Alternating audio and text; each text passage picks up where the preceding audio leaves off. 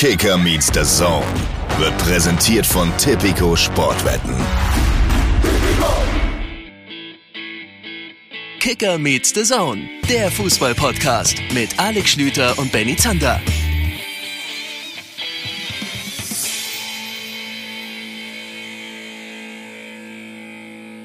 Kicker meets the Zone trägt heute Trauer. Im Herzen, in der Seele und wo man sonst überall noch Trauer tragen kann. Herzlich willkommen zur fünften Folge von Kicker meets Zone, zu dieser Europameisterschaft. Und ihr könnt uns jetzt nicht sehen, aber ihr hört vier hängende Mundwinkel.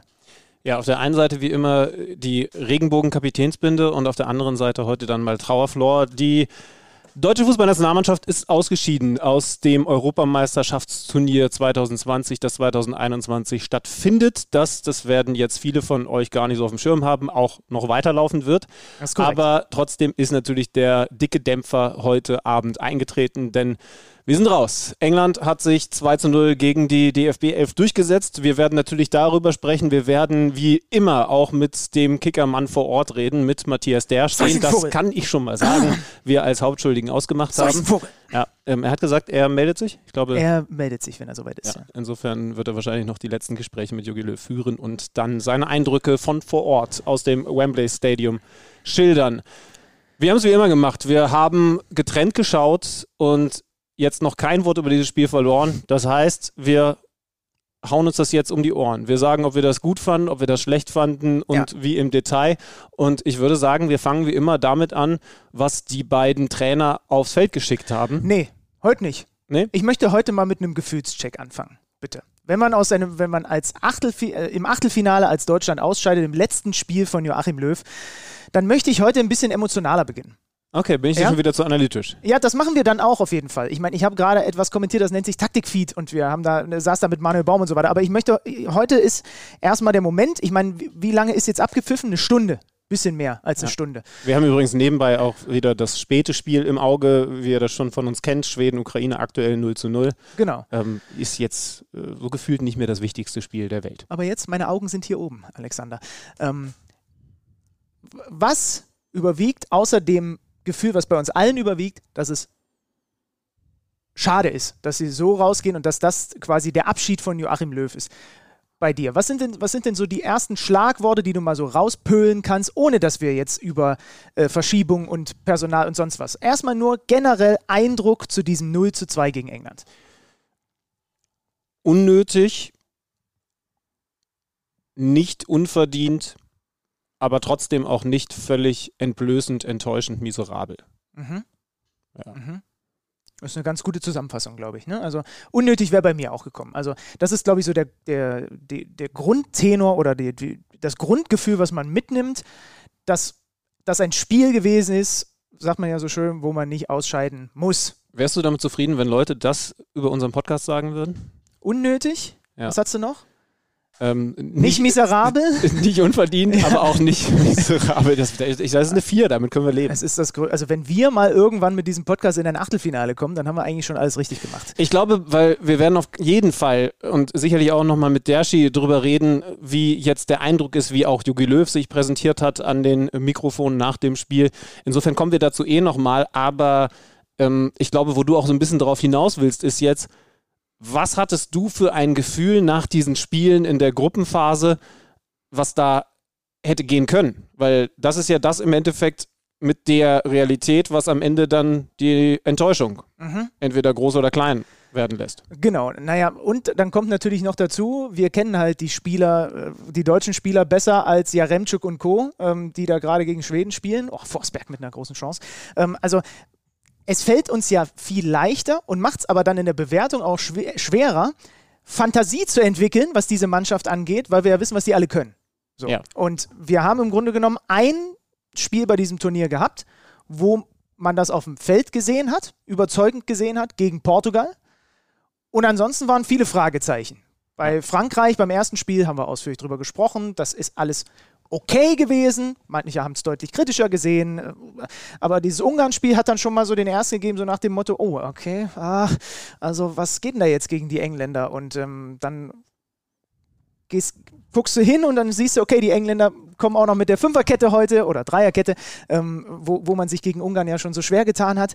Und trotzdem unterm Strich, und da, davon kann ich mich einfach nicht frei machen, wenn ich sehe, was da für ein Kader unterwegs ist, die Altersstruktur, die Führungsspieler, wenn du all das zusammennimmst, dann sollte diese Mannschaft tunlichst nicht im Achtelfinale ausscheiden, auch nicht gegen England. Das kann passieren, aber eigentlich sollte es nicht passieren. Und ich glaube auch nicht, dass ich da diesem, diesem Trugschluss auferliege, nur weil ich die alle so viel besser kenne als die Ukrainer und die Niederländer oder sonst was. Ich, die, die Mannschaft. Nee, nimmst jetzt direkt gegen die Engländer. Ich weiß, dass wir vor vielen Monaten in den normalen Kicker Meets the Zone Folgen ähm, ein bis dreimal darüber gesprochen haben, was da passieren kann bei diesem Turnier.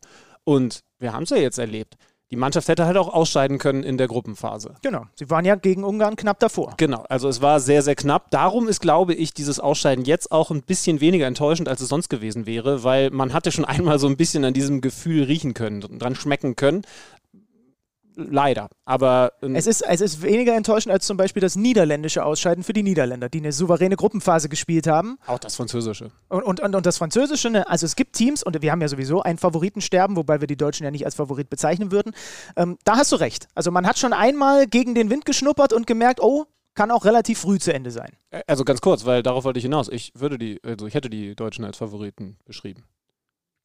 Wie? Die Deutschen waren für mich ein Favorit mhm. auf den EM-Titel. Also ich finde, wenn du, wenn du, wenn du sagst, man sollte nicht gegen die Engländer im Achtelfinale ausscheiden, dann musst du aber im selben Satz oder zumindest einen später auch sagen, weil sie Mitfavorit auf den EM-Titel waren. Ja, stimmt schon. Also, Sonst ist es nicht ja, ganz stringent, ne? Genau, ja, ja. Also. Weil, weil genau das ist nämlich das Thema. Also entweder wir, wir, wir machen uns klein, dann muss man sagen, dann kannst du gegen die Engländer so rausgehen und darfst dich jetzt nicht schrecklich beschweren. Oder wir sagen, nein, wir sind ein Mitfavorit auf den EM-Titel, nicht der Top-Favorit, aber ein Mitfavorit und entsprechend enttäuscht mhm. sollte man dann auch sein und entsprechend muss man dann auch kritisch mit der Leistung der Mannschaft umgehen. So, und bevor wir jetzt dann ähm, auf die Details eingehen, noch zur Art und Weise. Ist die Art und Weise für dich in der Gesamtsituation dieses Spiels nachvollziehbar gewesen, weil dieses Spiel einfach diese Art und Weise mit sich gebracht hat?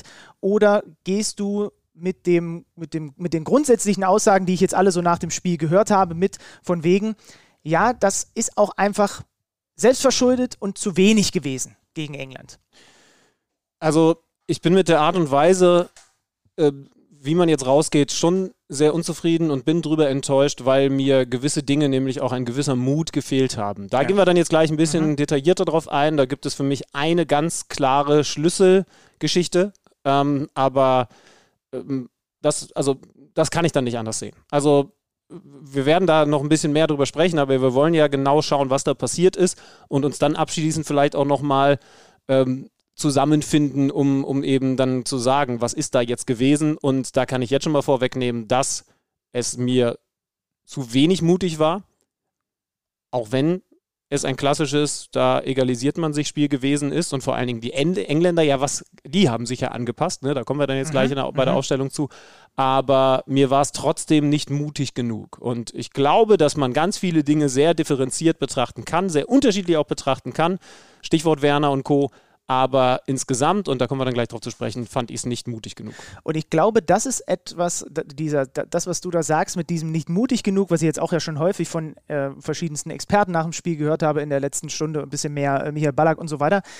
Ich glaube, wenn diese Mannschaft, so wie sie ist, von der Zusammenstellung, nicht mutig spielt oder auch nicht mutig eingestellt ist, Fragezeichen, dann beraubt sie sich ihrer größten Stärke. Mhm, ähm, guter Punkt. Ja. ja, ja. das ist etwas, du hast so viele Spieler da drin, die sich an sich selbst, an der eigenen Spielweise berauschen können, die du an, anzünden kannst, ja. indem du sie weiter vorne drauf schickst, indem sie sich über Aktionen in das Spiel reinspielen und plötzlich kannst du dann, egal wer der Gegner ist, können die die auch nicht mehr halten, weil da so viel Qualität ist. Und das ist das, was für mich unterm Strich mitsteht wenn dieser Mannschaft der Mut fehlt, entweder selbstverschuldet oder weil der Trainer sie auch ein bisschen so eingestellt hat, dass sie vielleicht auch nicht so mutig sein konnten, wie sie hätten sein müssen, dann berauben sie sich ihrer größten Stärke, weil diese Mannschaft ist unterm Strich keine, wir sind abwartend, Umschaltmannschaft, stehen sicher hinten, ist das vierte Spiel in Folge gewesen, wo du wieder in Rückstand gerätst. Das ist so das, was ich mit rausnehmen und was mich auch einfach ankotzt. So, dass, dass, dass das das Grundgefühl ist, mit dem man jetzt rausgeht. Weil es Und trotzdem musst du aber eines sagen. Ähm, ich ich verstehe dich total, aber, und da müssen wir jetzt schauen, dass wir objektiv genug rangehen, irgendwie, das hätten die englischen Fans exakt so Ja, gesagt, klar. wenn Deutschland heute gewonnen hätte. Und das können wir ja auch vorwegnehmen. Deutschland hätte das Spiel natürlich gewinnen können. Absolut. Und dann wäre das Gleiche und vielleicht sogar noch krasser auf Gary Southgate eingeprasselt. Äh, das ist eine Mannschaft, denn da ähnelt man sich schon. Die müssen doch, ne, diese ganze Grealish-Diskussion, also schickt den doch rauf. Am Ende sollte er spielentscheidend Lass sein. die Rushfords Lass los, die- lass genau. die Sanchos los. Genau, Ja. ne? Also, also das gab es bei England halt genauso und dann ist es fast ein bisschen schade, weil wie gesagt, und jetzt kommen wir dann auf die Startaufstellungen. Ja. Die Engländer haben sich ein bisschen mehr angepasst. Die haben, wir Total. hatten ja in der letzten Folge schon so ein bisschen spekuliert, tatsächlich Fünferkette gespielt. Sie haben hinten also erst einmal drei Zentrale gehabt und haben, das war dann die entscheidende Umstellung, Trippier reingebracht auf der Linksverteidigerposition. Rechtsverteidiger. Äh, sorry, Rechtsverteidigerposition. Ja, stimmt. Bisschen muss ich auf den Kopf lesen. Ich habe mich schon gewundert. Shaw links. Ähm, ja, ihr habt es gesehen. Zentral, das ist da für mich eine Schlüsselstelle gewesen. Rice, dazu Phillips und vorne, damit hätte ich nicht gerechnet, Saka. Ähm, und dann Sterling und Kane. Mhm. Hatte zuletzt das schon begonnen, logisch, Saka. ja. Genau, also unterm Strich, wir haben drüber gesprochen, die Deutschen, das war die Aussage vor dem Spiel von Jogi Löw, haben das auch so erwartet, weil sie genau das gleiche gemacht haben wie wir in der letzten Folge, haben geguckt, wie haben sie denn zum Beispiel gegen die Belgier gespielt, Ja. Dreierkette, genau das ist jetzt wieder passiert. Und was haben wir gemutmaßt in der letzten Folge? Oh, da nehmen sie uns im Zweifel, wenn sie das so machen, oder besteht eine Gefahr, dass man die Stärken über Kimmich und Gosens, die wir gegen Portugal gesehen haben, dass die wieder nicht zum Tragen kommen, und das war so. Ja, aber wir kommen erstmal zur deutschen Mannschaft. Genau. Deutsche Mannschaft, drei Veränderungen. Also Müller wieder zurück in der Startelf. Hatte sich ja gegen Ungarn, als es äh, spitz auf Knopf stand, dann so reingemogelt, obwohl er eigentlich gar nicht richtig fit war. Ähm, dann kam rein Goretzka. Goretzka für Gündogan und vorne drin kam für Serge Gnabry Timo Werner. Ja. Damit, wir müssen ganz kurz über die ersten beiden reden, weil das ist schnell gemacht. Müller rein für Sané, der nicht gut gespielt hat. Logisch. Müller wieder fit, ist logisch. Goretzka, den jetzt draußen zu lassen, wäre auch komisch gewesen. Vor allen Dingen, weil Gündogan mit, ähm, was, was hat er, leichter Gehirnerschütterung? Nee, ja, so eine Kopfprellung ja, oder irgendwie Klo- sowas. Ja. Kopfprellung, ähm, wir haben es ja gesehen, am Ende offensichtlich gar nicht einsatzfähig gewesen ist. Er ist nicht mal eingewechselt worden, aber klar, die große Überraschung war Timo Werner anstelle von Serge Gnabry. Erst, äh, ich frage dich immer gerne, erste Ja. Reaktion, als du das mitgekriegt hast, mich hat es sehr überrascht. Okay, also aller, allererste Reaktion. Werner? Das war meine erste Reaktion. Weil wir haben das ja an ein paar Stellen hier schon mal gesagt. Es machte ja nun in den letzten, in den, in den letzten Wochen nicht den Eindruck, dass er ein Startelfspieler für, für Joachim Löw ist. Wobei Trainer, das ist auch immer so leicht dahergesagt. Da sitzen wir hier im Podcast. Ne? Weißt du übrigens, dass du mich gefragt hast, wie viele Spiele er von Anfang an macht? Ja, genau. Mhm. Das war eine meiner, meiner, meiner ich, ich EM-Fragen. hätte gerne recht behalten. Äh, und, Ich habe null gesagt für die Leute, die Und diese dann- Folge verpasst haben. und dann war der zweite Impuls, hm, wenn die Engländer mit ihren fünf da hinten tatsächlich so tief stehen, wie man, wie es vielleicht sein könnte, dann bin ich mal gespannt, was er für einen Einfluss tatsächlich auf das Spiel hat. Wenn es da eng ist und wenn es da nicht so viele Räume gibt. Es hat sich dann als ein bisschen anders herausgestellt, aber das war so der erste Gedanke von mir in dem Moment. Da war ich schon echt überrascht. Ja, dann, ähm, dann hat das Spiel angefangen und ich habe verstanden, warum Löw das gemacht hat. Das muss ich dann schon ehrlich sagen. Also, weil meine erste Reaktion war ähnlich. Und dann hat man gesehen, die englische Mannschaft geht vorne drauf, presst vorne drauf mit Von- diesen von drei Anstoß an, Offensiven ne? von Anstoß, vom Anstoß weg. Ja. Und entsprechend hoch stand eben, weil anders kannst du es ja nicht machen. Entsprechend hoch stand eben die drei bzw. Fünferkette. Und diese Räume, gerade fällt das 1 zu 0 für die Ukraine, Sinchenko ist es, glaube ich, gewesen, ganz genau, in der 27. Minute. Äh, schön direkt mit links abgezogen. So hätte den Havertz vorhin mal treffen sollen. Ähm, noch Hier- ein bisschen platzierter. Hier als darf er ich ja kurz sagen, ich bin natürlich für Schweden heimlich. Also äh, Es ist, als es ist, das, es darf ist das Duell Blau gegen Gelb. Ja. Meine Lieblingsfarbkombination. Ja, und, und da wir in der Ukraine noch nie Urlaub gemacht haben und ich schon ein paar Mal in Schweden war, hoffe ich auf die Nordeuropäer. Zurück zu deinem Punkt. Spielst du mit Ilkay Gündogan und Toni Kroos, dann wirst du in der Bundesrepublik dafür sehr kritisiert, aber du hast eine Sache definitiv geschafft. Du bist nahezu nicht pressbar. Das ist das, was ich ja auch in den letzten Wochen immer gesagt habe. Natürlich haben die Defizite und du hast besonders dann Probleme. Wir haben ja auch gegen, gegen Frankreich ehrlich gesagt, dass wir es anders gespielt hätten. Du hast Probleme gegen körperlich sehr präsente Leute, gegen vor allen Dingen schnelle Leute. Da sind die beiden natürlich nicht gut aufgestellt. Aber du hast diese Riesenstärke, die wir zum Beispiel bei, der, äh, bei, bei Kroatien mit Rakitic und Modric vor äh, einiger Zeit erlebt haben.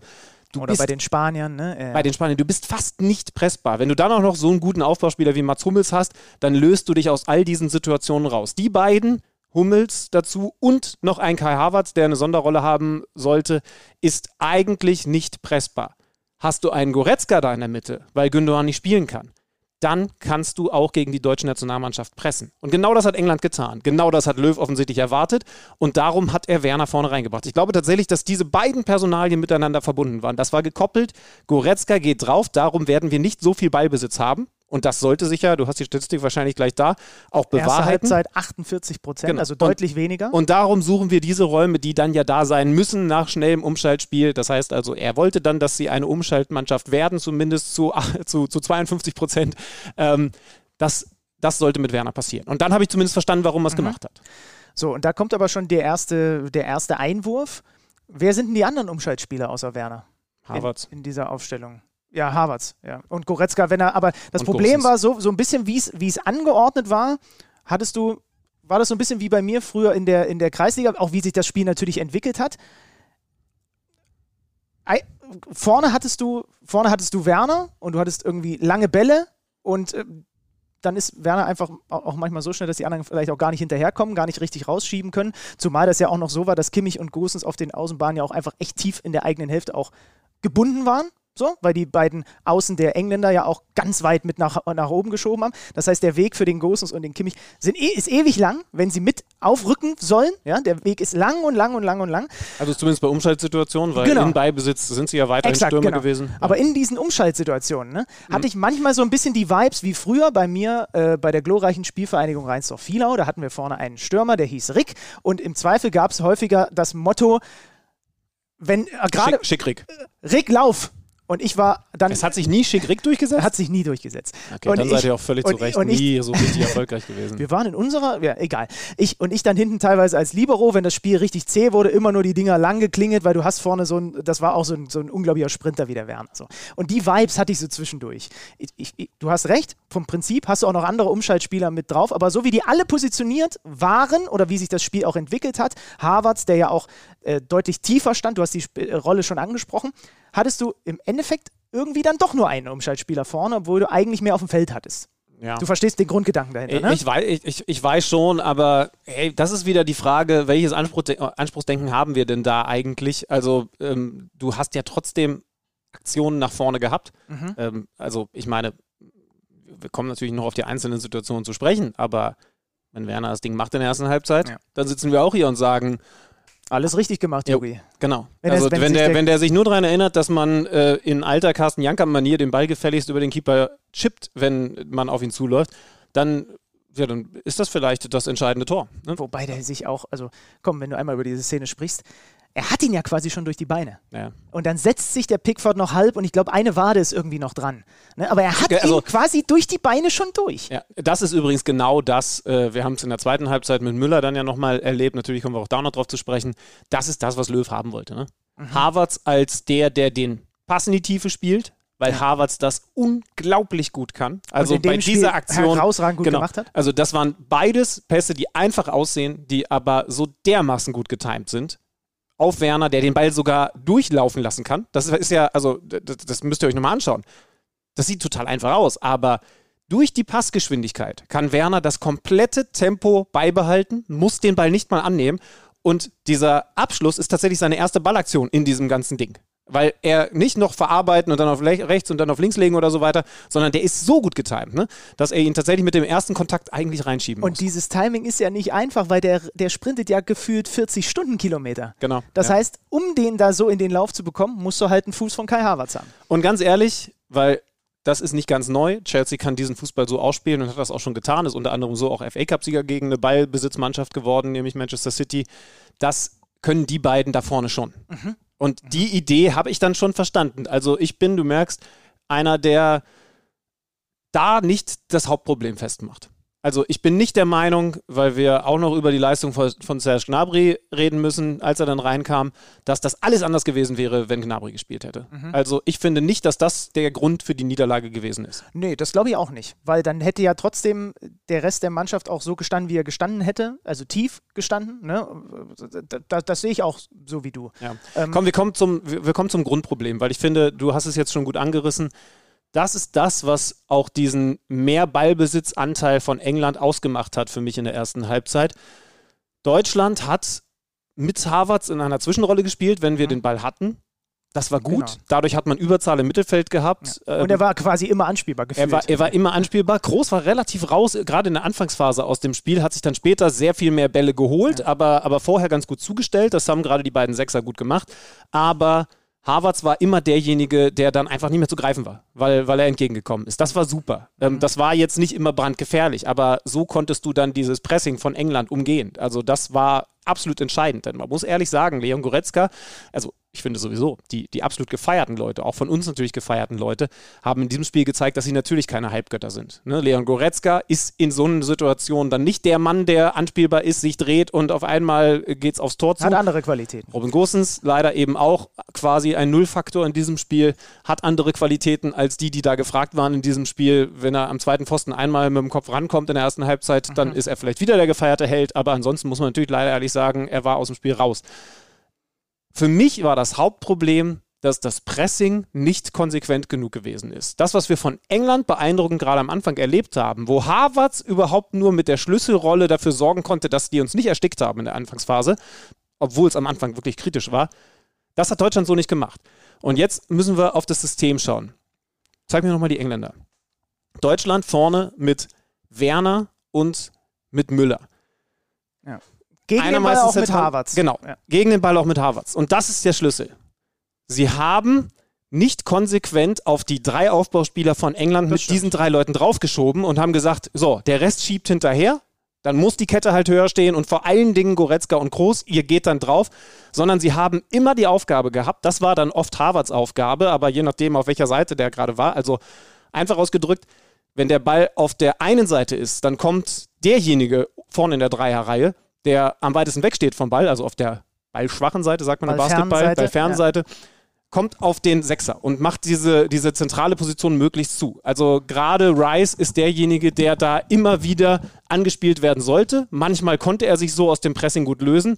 Manchmal hat man eben diesen Mann zugestellt. Dadurch war aber auch mehr Raum im Aufbauspiel. Wir haben viel weniger Druck auf die drei Verteidiger gebracht. Du müsstest nur mal, das kannst du vielleicht mal raussuchen, die, die Anzahl der, der Ballaktion von den beiden Torhütern. Wie viele Rückpässe wir auf Manuel Neuer spielen mussten. Das ist relativ das schnell ist gemacht. Schon, das, ist schon, das ist schon auffällig Neuer gewesen. Neuer 48, Pickford 37. Siehste. Nein, also das war, das war tatsächlich was, was, äh, was sehr Auffälliges, dass wir, ich meine, du kannst ja Neuer auch super einbinden, ne, weil er eben mhm. diese Qualitäten hat. Aber wir mussten das häufig machen, weil wir den Weg auf die Sechs nicht gefunden haben. Deutschland hat versucht, nicht mit den Zentralen auf die sechs raufzuschieben, sondern die ein bisschen zurückzuhalten, vor allen Dingen diese wichtige Zone direkt vor der Verteidigung nicht zu entblößen. Genau, das war klar zu erkennen. Ja. Genau, und darum hast du dann aber als Groß oder Goretzka auch nicht die Chance vorne im Spielaufbau den Sechser zu stören. So, und das war einfach, wir haben nicht konsequent durchgedeckt im Mittelfeld. Ja. Und das ist das, was ich mit dem fehlenden Mut meine. Denn du hast dadurch gesehen, die Engländer werden nicht genug gestresst. Die Engländer spielen gerade mit krass viel Druck. Ne? Da haben wir wieder den Blick über den Tellerrand. Die Engländer hatten wahrscheinlich sogar noch ein bisschen mehr Druck im eigenen Stadion. Ja, Coming home, endlich muss es doch mal was werden mit dieser goldenen Generation. Aber gestresst waren die Deutschen. Ich ja. finde nicht, dass wir das total schlecht gelöst haben. Wie gesagt, gerade Harvards, das war ein sehr guter Griff und taktisch sehr gut von Löw, weil er gewusst hat, was da kommt. Aber gegen den Ball war es für mich nicht konsequent genug. Und wir haben jetzt auch nicht komplett hinten, rein äh, hinten drin nee, gestanden. Es war so um halb-halb. Genau, und halb-halb kannst du gegen die Engländer ja. so nicht spielen. Und das ist für mich das größte Problem gewesen genau. in diesem Spiel. Ja, und da stimmt dir, das hat man schon sehr plakativ während des Spiels gesehen, da stimmt dir Thomas Müller total zu. weil das ist der Einzige, der vorne immer wieder konsequent und der hat ja, ich habe ja zwischendurch gedacht, der kugelt sich die Schulter aus, was der da wedelt, dass mal die Leute mit hinten raus. Aber dann ist ja wieder die Geschichte, dass ist ja so eine Ansage gewesen. Wir haben mhm. dann auch äh, darüber diskutiert.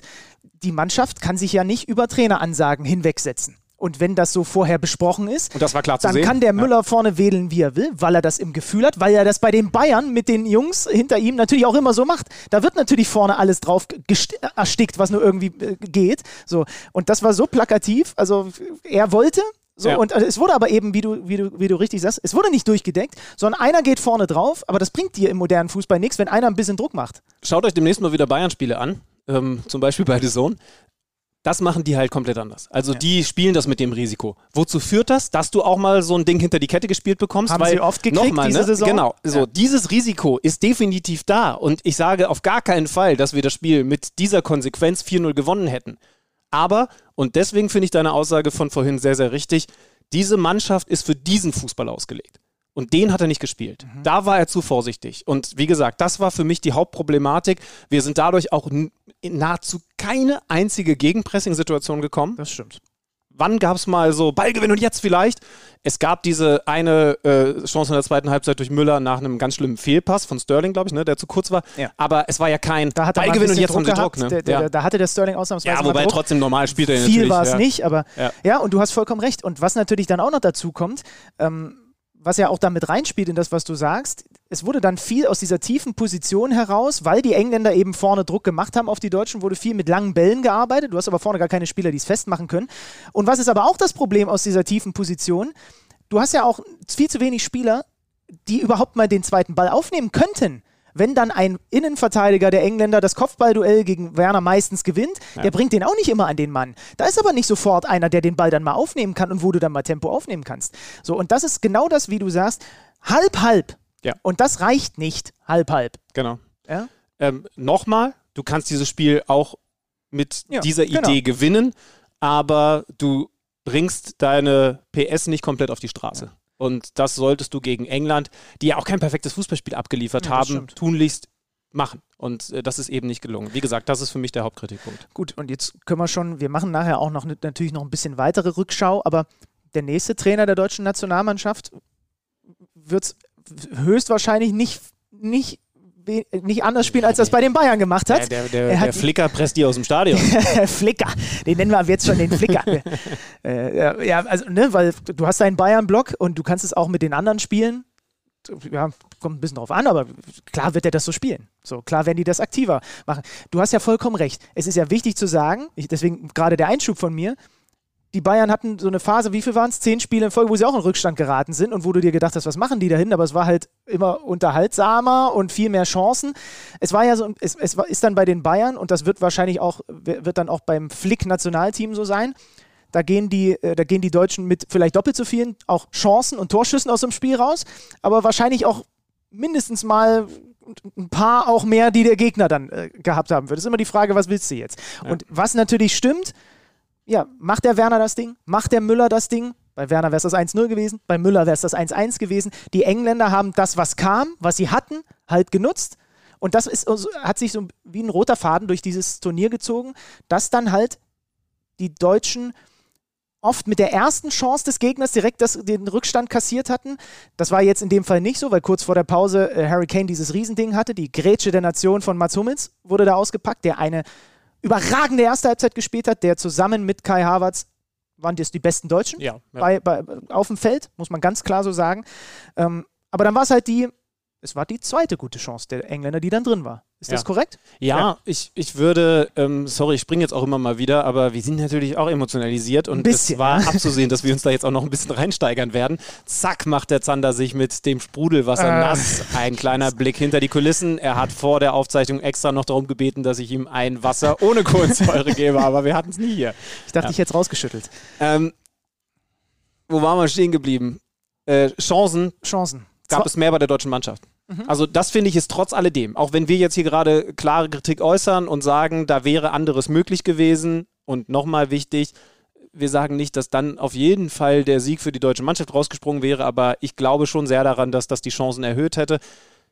Die deutsche Mannschaft hatte, was das Chancenverhältnis angeht, für mich einen leichten Vorteil. Geht trotzdem mit 0 zu 2 raus. Aber das wollte ich nur einmal festhalten. Äh, Zahlen dazu: 9 zu 5 Torschüsse pro Deutschland. England mit einem Schuss mehr aufs Tor, 4 zu 3. Ähm, wir hatten Werner, wir hatten, nee, wobei Müller ist ja gar nicht aufs Tor gegangen, das heißt, der zählt da gar nicht mit rein. Ja, aber lass, uns, die, lass uns wirklich die, die Chancen nehmen, ne? Genau. Und ja, da ja, bin ich bei drei großen für Deutschland. Ja. Also das Harvards-Ding, das hält mhm. Pickford super, mhm. das, äh, das muss man als große Chance nehmen. Mhm. Und dann ist es der Kane für England und die zwei Tore, oder habe ich irgendwas vergessen? Nee, das stimmt schon. So, und dann ist es für mich mehr äh, für Deutschland. okay, es war ausgeglichen. Ausgleich Tor Schweden. für Schweden. Emil Forsberg, einer der Spieler dieses Turniers. Ist das so? Ja, natürlich. Der hat jetzt, das ist sein viertes oder fünftes Tor. Ja, und warum? Weil er bei uns im Podcast war. Richtig. KMD wirkt. Ich habe das rausgearbeitet, das müsste jetzt Torbeteiligung Nummer, warte, ich gucke nochmal schnell nach. Also es gibt einige Spieler, die jetzt eine Torbeteiligung hatten weil sie bei uns im Podcast waren. So verkaufe ich das einfach mal. Ja, natürlich kann man jetzt auch nochmal erwähnen, dass der nach unserem Interview erstmal ein paar Spiele in Folge auf der Bank gesessen hat bei RB. Aber da Egal. kannten wir ja den Langzeitplan von Emil Forsberg noch nicht. Jetzt schießt er dieses Tor mit links, schaut genau, wo der Ball nochmal von der Wade des ukrainischen Verteidigers abgefälscht werden könnte. Und weil er diese Extraklasse hat seit dem großartigen Gespräch mit uns, trifft er genau diese Wade. Achte Torbeteiligung. Gosens, Forsberg, Kalajdzic, die, ähm, äh, ja die, gut. mei die meisten sind nicht mehr drin im Turnier, aber alle, Emil, Junge, halt die Fahne hoch. für KMD. Halt die Fahne hoch. Also, äh, Mathe nicht deine größte Stärke, Aber auch zumindest ausgeglichen, ja. ausgeglichen wie das Spiel. Das war trotzdem ein Spiel auf Augenhöhe mit so ein bisschen Tendenz vom Eindruck her, aber natürlich ist man auch mit der deutschen Mannschaft ein bisschen kritischer als Deutscher.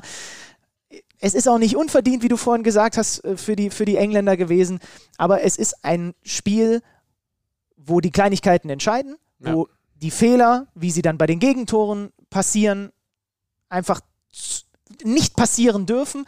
Und wer halt als erstes zuckt und wen es als erstes erwischt, der verliert dieses Spiel. Das war kein, kein Hurra-Achtelfinale, wie wir es am Tag davor gesehen haben, mit diesen zwei Spielen, 3-1 vorne und so weiter, reden wir schon nachher drüber.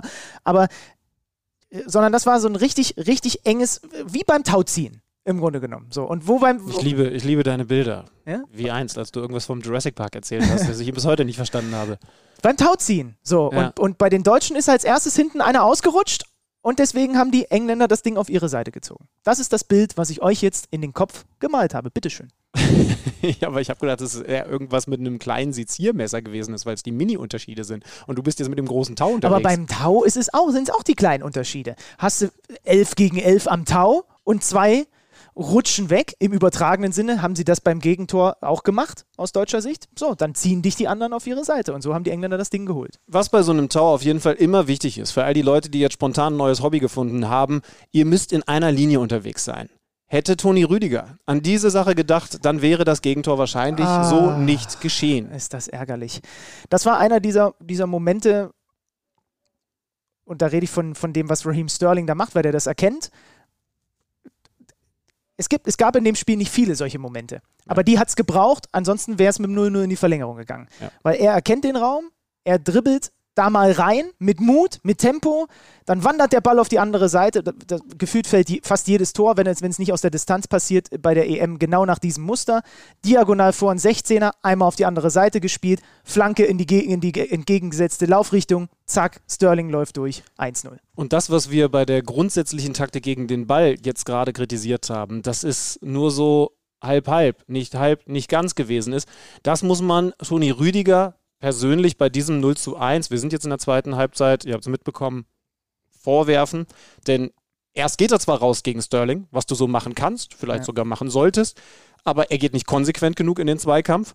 Dann kann Sterling deswegen Tempo aufnehmen, kann einen relativ leichten Ball auf Kane spielen. Hummels ein bisschen desorientiert, aber alles noch nicht verheerend. Der Ball geht rüber auf die linke Seite, wie du geschildert hast.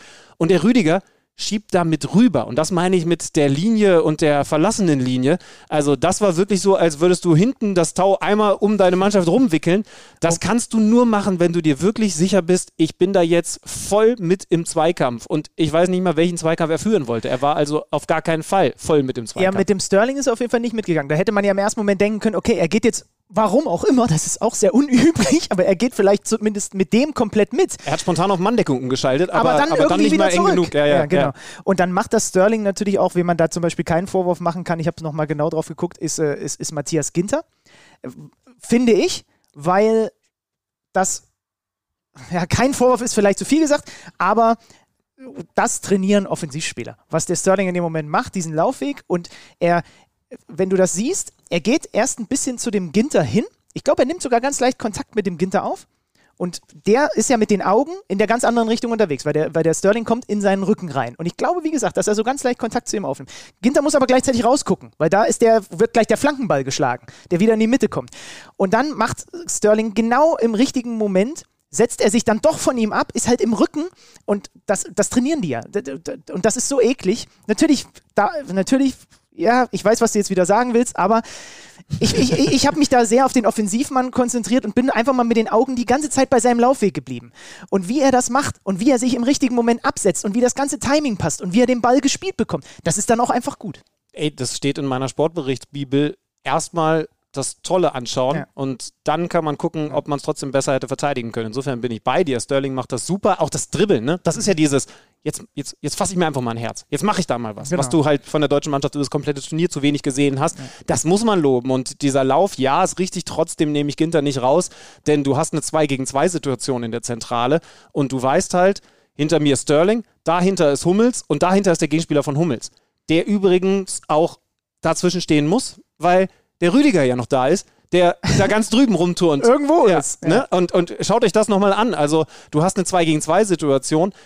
Normalerweise müsste das eine 3 gegen 2 Situation sein mit Rüdiger noch hinter Hummels. Also, wenn du vom neuer Tor draufschaust, links von Hummels. Genau. Und So. dann könnte sich Hummels auch damit hin orientieren. Genau, genau. Dann Kann könnte er auch mehr nicht. zu Sterling gehen, ganz genau. Deswegen ist es so eine ähnliche Situation, wie wir beim Ungarn-Gegentor gesagt haben. Ich glaube, beim ersten.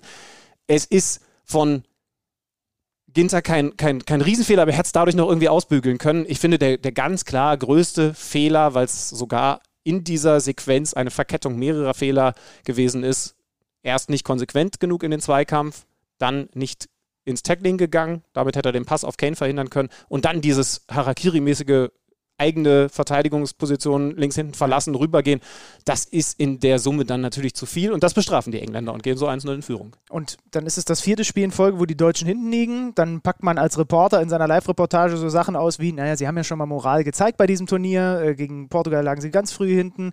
Das Problem ist dann nur, da war nur eine Viertelstunde Zeit. Ja? Und äh, Raheem Sterling macht bis dahin alle Tore für die Engländer, sollte nicht dabei bleiben. Ähm, 75. fällt das 1-0 und dann haben wir erstmal noch die Müller-Chance zu besprechen, die sechs Minuten danach kommt, die wie eine reife Frucht, wenn du unter einem Baum stehst, dir in die Hand fällt. Äh, weil aber auch der Harvards gegen den Stamm geklopft hat. Genau, wir wollen ja erstmal über das Positive reden. Ja, der Harvards äh, klopft gegen den Stamm. Aber dann ist das Problem, der, der, der Thomas Müller greift vorbei, die Frucht klatscht auf den Boden und du kannst sie nicht mehr essen. Und dabei ist so viel richtig gelaufen bei dieser Situation. Also klar, es ist ein Geschenk. Wenn wir das machen, dann werden sich die Engländer natürlich sagen, wie könnten, wie können wir in Persona Sterling das Ding so herschenken. Aber Harvards hat wieder diesen Pass perfekt temperiert gespielt, so dass Müller das volle Tempo behalten kann. Und er schließt ja auch im genau richtigen Moment ab. Er wäre, weil er nicht die Endgeschwindigkeit hatte, noch eingeholt worden mit einem Ballkontakt mehr.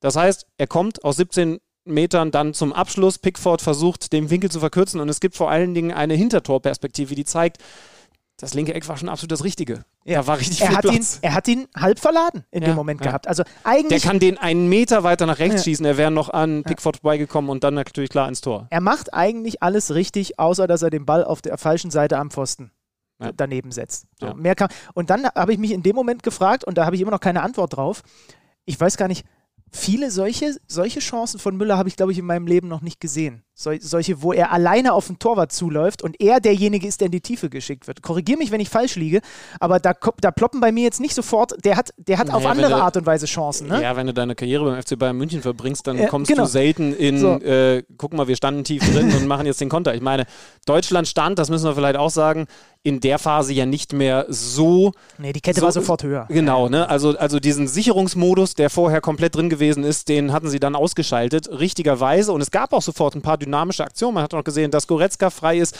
Ich fand ein paar Anspiele von Hummels dann super, der diese Zehner-Ebene gefunden Der hat. hat sich's getraut dann. Genau. Ja, ja, genau. Das finde ich, darüber müssen wir abschließend schon nochmal reden, sowieso auffällig, wenn es darum geht, wer sich da hinten getraut hat und wer nicht. Das hat sich ganz krass durchs Turnier durchgezogen. Und das sind Lerneffekte. Kommen wir gleich noch zu. Ähm, das war alles an sich gut, nur er muss ihn halt machen. Er macht ihn nicht, es steht 1 zu 0 und wir müssen darüber sprechen, dass Jogi Löw dann gewechselt hat. Gnabry ist reingekommen für Timo Werner. Ist genau. Für, also er hat gewechselt, Gnabry für Werner, da stand es noch 0-0. Und auf der anderen Seite kam Grealish für, für Saka. oh, okay. Ja, Ja. Das, hatte ich, das hatte ich gar nicht so Also dann, dann kam erst, äh, oder Gnabry kam eher. So, dann macht der Müller das Ding nicht, nach dem Fehler von Sterling.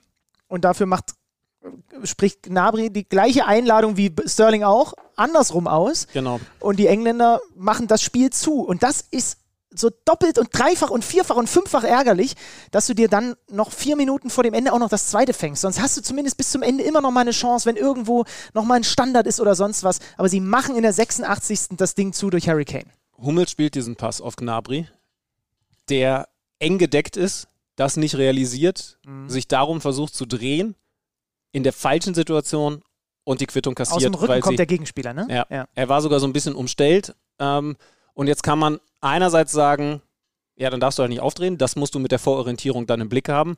Man kann aber schon auch hinterfragen, muss Mats Hummels den Pass dahin spielen? Es war nicht sein bester Pass im Turnier. Ähm, ich bin hauptsächlich bei der Kritik, mit der Kritik bei Serge Gnabry, aber ganz leicht hat er es ihm nicht gemacht. Also der Fehler von Sterling zum Beispiel war deutlich größer. Ja, ja, Thomas ja. Müller hatte ja auch einen ganz dicken Bock in der ersten Halbzeit mit einem zu kurzen Rückspiel. Das waren alles größere Fehler als das, was Gnabry da gemacht hat. Ich finde grundsätzlich, ich habe es vorhin schon mal angedeutet, dass Gnabry, als er dann auf dem Feld war, nahezu keine gelungene Ballaktion hatte. Also der war, der war völlig raus. Also hatte, hatte mehrere Ballverluste, hatte mehrere Fehler, hat dann auch im Anlaufen noch Dinge falsch gemacht. Das fand ich erstaunlich. Insofern, ne, jetzt zu sagen, der wäre ja auf jeden Fall der Matchwinner gewesen, wenn er von Anfang gespielt hätte, ist ein bisschen zu schwer, ist ein bisschen zu leicht. Auch gerade, äh, weil hier Halbzeitpause zwischen Schweden und der Ukraine beim Spielstand von 1 zu 1 ist, gibt es hier nochmal die Highlights vom Deutschland-England-Spiel. Da wird jetzt Jetzt wahrscheinlich hat auch gleich das 2-0 auftauchen. Jetzt hat man es beim 1-0 übrigens wirklich gesehen. Sie stehen dann 3 gegen 2, die Engländer am 5-Meter-Raum, weil Rüdiger nicht mit da ist. Ne? Also es ist, es, sie haben wirklich eine Überzahl im gegnerischen 16er bei dem Querpass. Jetzt kriegen wir gerade nochmal Harvards auf Müller und der läuft alleine auf den Kasten zu und Oh, da 17 fällt mir noch ein Punkt ein, Vorbei. Ich habe eine Sache an dieser Werner-Geschichte nicht verstanden. Ähm, ach komm, über, über, über dieses Tor reden wir dann gleich. Das ist das 2-0, was uns gerade eingeblendet wird. Walker wäre der Mann gewesen, der Thomas Müller eingeholt hätte. Der hat ja in dieser Dreierkette rechts gespielt. Mhm. Kannst du mir erklären, warum Timo Werner vor allen Dingen in der ersten Halbzeit, aber eigentlich bis zu seiner Auswechslung, hauptsächlich über diese Seite gekommen ist? Nee. Also wenn ich über Geschwindigkeit kommen will mit Timo Werner, wenn ich diese Waffe, diese Geschwindigkeit von Timo Werner einsetze, dann versuche ich den doch über die andere Seite kommen zu lassen, wo Maguire steht. Mhm. Das habe ich nicht verstanden. Von Theorie her ist das logisch, ja. Ich weiß nicht, wenn du dann halt doch viel mit langen Bällen auch immer wieder operieren musst, dann zieht sich der Werner vielleicht eher von dem 1,94 Maguire weg und so ein bisschen auch darüber, so ein bisschen instinktiv, aber du hast schon recht, er hat es ja fast immer über diese Seite Ja. gemacht, das ist nicht immer instinktiv gewesen.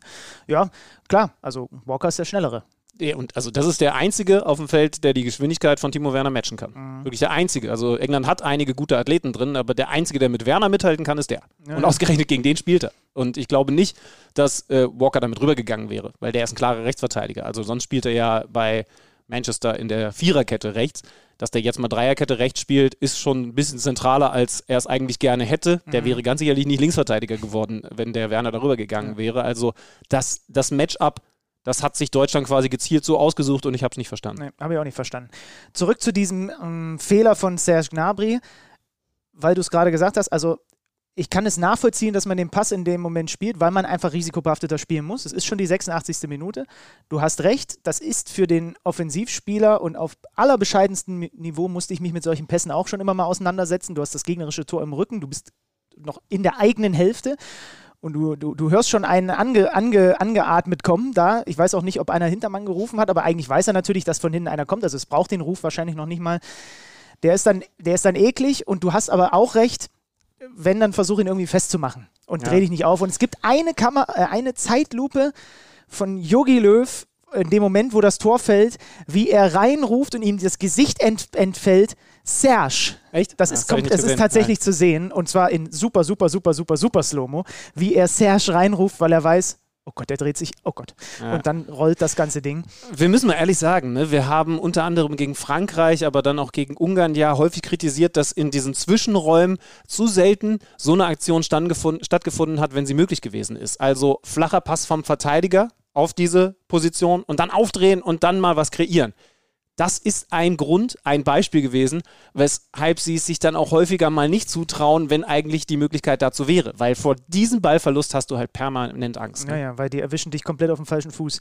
Und dann ist es wieder äh, wunderbar gespielt von den Engländern, weil Harry Kane, der dann das Tor macht, endlich aus englischer Sicht sein erstes Europameisterschaftstor, den Raum für Grealish draußen noch mit aufmacht, indem er, indem er sich wegzieht. Du kannst das nicht besser ausspielen. Die Flanke von Grealish kommt in die Mitte, ist dann so halb hoch, war gar, war gar nicht so unglaublich leicht, ihn reinzuköpfen, weil er so halb hoch und so ein ganz klein bisschen hinter der Laufbewegung von Kane ist. Aber den nickt er dann rein, 2-0. Und ja, es ist eh krass, man hat schon bei der Einwechslung gemerkt, wie, also die, Jack Grealish ist kurz davor, dass er nirgendwo auf der Insel mehr, also zumindest Engl auf englischem Territorium, jemals wieder für ein Bier bezahlen muss. Ja, und dafür hat, dabei hat er noch gar nicht so viele Spielminuten gesehen. Genau. Aber das ist der Mann, der sinnbildlich steht für das spielerische Element im englischen Spiel. Und das ist das, was Southgate reingeworfen hat, was Löw heute nicht gebracht hat. Also aus welchen Gründen auch immer, darüber können wir diskutieren. Aber du hast gesehen, mit diesem Wechsel hat sich bei England das Spiel nochmal verändert. Da ist nochmal ein neues Element reingekommen. Keiner, der auf der Außenbahn wie Saka die Spur hoch und runter läuft, sondern einer, der immer mal wieder so ein bisschen Harvards-mäßig die Zwischenräume sucht. Da ist er dann auf der linken Seite gewesen. Häufig hat er sich dann auch mal fallen lassen. Das war dann was Neues, womit die deutsche Mannschaft arbeiten musste. Das hat Jogi Löw auf der anderen Seite nicht gemacht. Und, Und du hättest es gerne gehabt in Person von Musiala eher als 90 plus 2? Nein. Okay. Jeder, das ist jetzt, das ist für mich das, das was, also, das muss ich einmal loswerden. Jeder, der jetzt wirklich verlangt, Musiala da wahrscheinlich schon zur Pause reinzuwerfen, der, mit dem gehen gerade die Emotionen zu sehr durch. Jogi Löw wurde auch angesprochen. Warum nicht zum Beispiel Musiala? Weil der Kerl noch nicht so weit ist. Und das wissen wir bei weitem nicht so gut wie Jogi Löw. Der hat ah. zehn Minuten gutes Fußballspiel ah. gespielt. Der hat im Wembley-Stadion einen Auftritt jetzt, bei dem wir dann verlangen, dass der früher kommen soll und das Spiel drehen soll. Das finde ich ist eine komplette Überhöhung des eigenen Anspruchs, des eigenen Wissens, wenn ich jetzt verlange, den jüngsten, den unerfahrensten von allen, das Milchgesicht, das Bambi reinzuwerfen, der das Spiel dann drehen soll. Also das finde ich falsch. Ja, ich schaue hier gerade nochmal, ob Hansi Flick da nicht eine andere Meinung als du hat, äh, hast. Äh, hat, nee, er hat sie als du. Ja, Champions League, Viertelfinale, Rückspiel gegen Paris Saint-Germain hat er ihn dann 19 Minuten reingebracht. Weil er ähm, niemanden anders mehr auf der Bank hatte? Mhm. Das ich war der einzige fähige Aus Einwechselspieler? Topspiele gegen Leipzig, 18 Minuten reingeworfen. Ja, okay, in den großen Spielen, wenn ich es jetzt hier nicht komplett übersehe, hat auch Hansi ihn nicht so lang von der Leine gelassen tatsächlich. Ja, stimmt. Ja, ja natürlich ist man, ist man mit, diesem, mit, diesem, mit diesem Fußballer, weil wir davon nicht so viele haben, sehr emotionalisiert, da hast du recht, weil ich, ich wollte es gerade bei Grillish sagen. Stell mir den da hin und ich habe noch nie in meinem Leben von Jack Grillish gehört und ich gucke mir den nur an. Dann weiß ich, was das für ein Fußballer ist. Stutzen ein bisschen tiefer als alle anderen, weiße Schuhe, äh, Haarband, die Haare ein bisschen länger. Gibt es in gefühlt jeder Mannschaft, bis runter kannst du in die Kreisliga gehen, gibt es einen so, so einen Typ und du weißt eigentlich schon, das ist okay, da kommt der Zocker. Den, also selbst wenn du, habt ihr doch wahrscheinlich früher auch mal gemacht, so Kleinfeldturniere oder Hallenturniere und ihr seid irgendwo hingefahren und ihr kanntet die Mannschaft nicht. Dann hat einmal beim Aufwärmen der Blick gereicht und du wusstest, den sollte man mal im Auge behalten. Nee, und nee. bei den Engländern ist es Jack Grealish. Und wer ist es bei uns? So einen haben wir nicht so wirklich. Nee, ne? ist es nicht Jamal Musiala. Nee, nee, nee, nee, er, nee, das, das, das wollte ich damit jetzt nicht sagen. Werden. Genau, er hat ja nicht annähernd alleine so diese Attitüde, ne? Genau, dieses ja. Brust raus, sondern er fällt eher zusammen, weil der Kerl halt auch so scheißen jung ist. Ne? Am Ball ist er so, am Ball, genau. am Ball ist er so Wenn, Sobald er den Ball an den Fuß bekommt, dann ist auf einmal das Selbstbewusstsein auch da. Aber trotzdem, also sorry, das haben wir jetzt viele verlangt. Das wäre, das wäre einfach viel zu. Da müssen wir also ich muss es nochmal sagen, da müssen wir Jogi Löw, der jetzt mehrere Wochen am Stück mit den Jungs trainiert hat, vertrauen, dass Musiala noch nicht so weit ist. Und es kommt ja noch was dazu. Musiala ist, so weit würde ich schon gehen, vielleicht unser fähigster Spieler auf den ganz in den ganz engen Räumen, in der Offensive. Ne? Sonst ist es natürlich ein Ilka Gündoğan, aber, aber in den ganz engen Räumen mal was kreieren, was Überraschendes zu machen. Aber wir haben doch gar nicht die ganz engen Räume. Es war ein anderes Fußballspiel mhm. gegen, gegen England. Also natürlich haben die versucht, kompakt zu stehen. Aber trotzdem war es ja nicht das hinten reinstellen, was Ungarn gemacht hat. Ne? Das sehen wir alleine an der Ballbesitzstatistik. Also es ist nicht das Spiel gewesen, wo man sagt, Musiala muss jetzt die kreativen Lösungen bringen, weil wir schieben ja nur den Ball von rechts nach links. Ja, wir hatten Ballbesitzphasen, in denen wir vorne nicht die Lösungen gefunden haben, die wir gerne gehabt hätten. Aber wir sind in die Räume gekommen, wir hatten andere Probleme. Und mhm. ich finde, die hätte Musiala nicht gelöst. Ich meine, man kann über viele Leute reden. Ne? Wir haben natürlich wieder das Problem gehabt, dass du am Ende keinen Stürmer vorne reinpacken musst und deswegen Hummels dann da vorne reingeht für die letzten 5, 6, 7, 8 Minuten, wie viel Nachspielzeit dann auch immer gewesen ist. Da war dann ja irgendwann leider die Hoffnung auch weg. Flo Neuhaus, für mich echt überraschend, weil das hätte doch vor dem Turnier keiner geahnt, dass der null Minuten spielt. Oder ist er irgendwann mal eingewechselt worden, spät, so in der nicht, Nachspielzeit? Ne? Aber er war ja wirklich gar kein Faktor. Und der Mann hat ja bei den Testspielen vor der Europameisterschaft teilweise das, das Team angeführt. Ne? Mhm. Ähm, so. Und auch da sage ich. Ohne nicht, Einsatz im Kader. Ohne Einsatz, ja. Und auch da sage ich, dass der hätte zwingend kommen müssen, weil Jogi Löw hat mit den Jungs trainiert, nicht wir. Und mhm. bei einem Musiala, der jetzt zehn Minuten guten Fußball gespielt hat, der mich ja auch begeistert hat, zu sagen, wie kann der den draußen lassen, das ist eine Überhöhung unserer selbst. Die Frage, die ich gerade gestellt habe, wer ist es bei uns, bezog sich gar nicht, auch wenn es äh, unmittelbar in dem Kontext war, auf Musiala, sondern ich frage mich nur, aber da, gut, da haben wir mit Tobias Haupt, da haben wir mit der DFB-Akademie, ich habe vorhin ein bisschen Stefan Kunz dazu gehört, wir brauchen wieder ein bisschen mehr sowas, ne? Es kann eigentlich nicht sein, dass wir. Ich, ich habe oft an das Gespräch äh, gar nicht weit von hier, ne? Auch, ja. auch hier im The Zone-Gebäude mit, mit, den, mit den DFB Academy-Jungs ge, ähm, gedacht.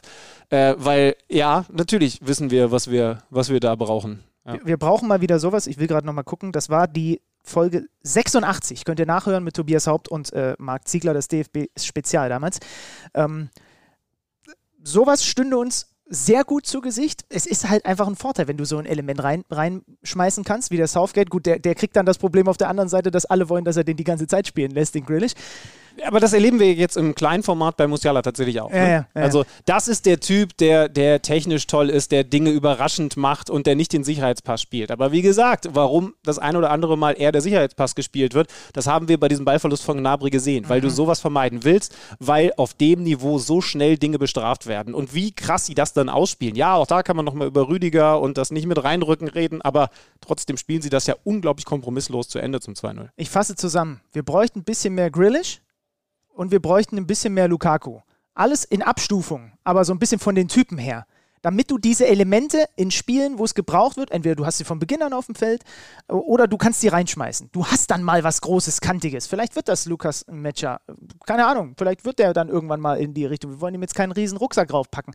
Aber dass du sowas spielerisch, über, spielerisch Überraschendes hat, hast, was wir eigentlich, seitdem ich klein bin, im deutschen Team immer hatten, irgendwie mit solchen, äh, ja gut, jetzt, wenn ich in die letzten Jahre zurückdenke, da hat es dann schon irgendwann aufgehört. Das waren dann schon so bestimmte Strömungen, die halt einfach dann das mit sich gebracht haben in der Ausbildung.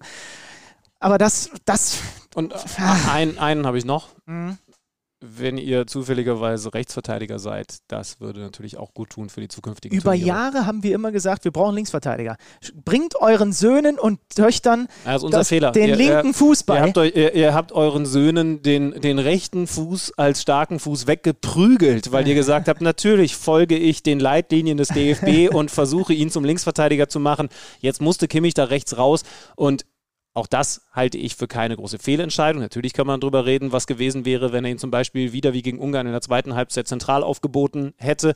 Aber grundsätzlich war Jogi Löw in einer blöden Situation, weil wir einfach auf der Rechtsverteidigerposition keinen haben, der auch nur annähernd das Niveau von Kimmich in diesem Turnier gespielt hätte. Da bin ich von überzeugt. Wobei, wir haben ja einen in der Pipeline, der dann irgendwann Stammrechtsverteidiger wird mit Riedle Baku, ne? Stimmt. Ja. Der, der, der wird es ja werden. Und trotzdem, also wir kehren ein bisschen ab von dem Motto Linksfuß für Deutschland. Wir opfern uns äh, für ja, da die haben wir jetzt schon den Helden der Nation. Da, da reicht ja ein Gosens. Da haben ja. wir einen Gosens. Und ähm, wenn, wenn wir ein bisschen drüber nachdenken, haben wir, glaube ich, Linksverteidiger sind einige rausgekommen jetzt in den letzten Jahren. Wir müssen jetzt wieder rüber auf die rechte Seite, aber auch hinten. Und wichtig, liebe Juniorentrainer, wenn ihr zuhört, äh, gut, das soll sich angeblich jetzt eh schon verändern, stellt die großen Jungs nicht immer in die Verteidigung. Wir brauchen mal wieder einen großen vorne. Ja, und vor allen Dingen nicht ins Tor, weil da ist immer einer. Ähm, also lass die Großen erstmal versuchen, vorne Koffertore zu machen. Und wenn das wirklich dann völlig ungelenk ist, dann von mir aus ins Tor. Und, liebe NLZ-Jungs, wenn, wenn einer klein ist und schmächtig und in der zweiten Jahreshälfte geboren ist, dann sortiert was, den aus. Aber was am Ball kann, dann kann euch das in Phasen auch helfen. Wir brauchen nicht nur Athleten, die alle irgendwann 1,90 groß sind und 35 km/h sprinten können. Ich denke, dann haben wir es gelöst. Gut, dann dürfte das doch laufen beim nächsten Turnier. Nee, beim übernächsten. Man muss auch mal ein bisschen Zeit geben dem Ganzen.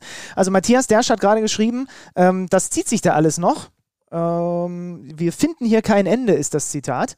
Mm, ich ich habe eine Frage, die ich gleich an ihn stellen will, aber da kannst du dich gerne schon mal einmischen. Ähm, Jogi Löw wird also seine Position räumen, das war ja alles klar.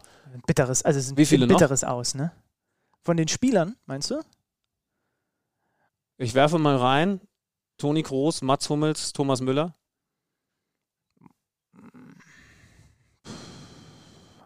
Also das, die WM ist schon, die WM ist schon in einem Jahr. Genau, das ist nämlich der besondere Fall. Und Anderthalb, aber, aber eben in 2022. Ist, äh, sage ich ehrlich, empfinde ich nicht als nötig. Ich auch nicht. Also ja. Mats Hummels, das, was er heute da wieder gespielt hat. Wenn, wenn ich glaube so sogar Spiel, ehrlich. Also so ein Spiel, also klar, man sagt immer, man sollte aufhören, wenn man, wenn es am schönsten ist, aber äh, das war es ja insgesamt nicht. Er war nur heute der beste Mann des Teams. Und dann zu sagen, ja, nächstes Jahr werde ich dem Team nichts mehr geben können, wäre ja Quatsch. Ja, und also ich glaube ehrlicherweise, Hansi Flick, der hat, wird sich das alles ganz genau angeguckt haben. Ein bisschen reibt er sich vielleicht auch die Hände, mal den, den Hummels damit zur Verfügung zu haben, oder? Aus, aus der Verteidigung raus? Warum denn nicht?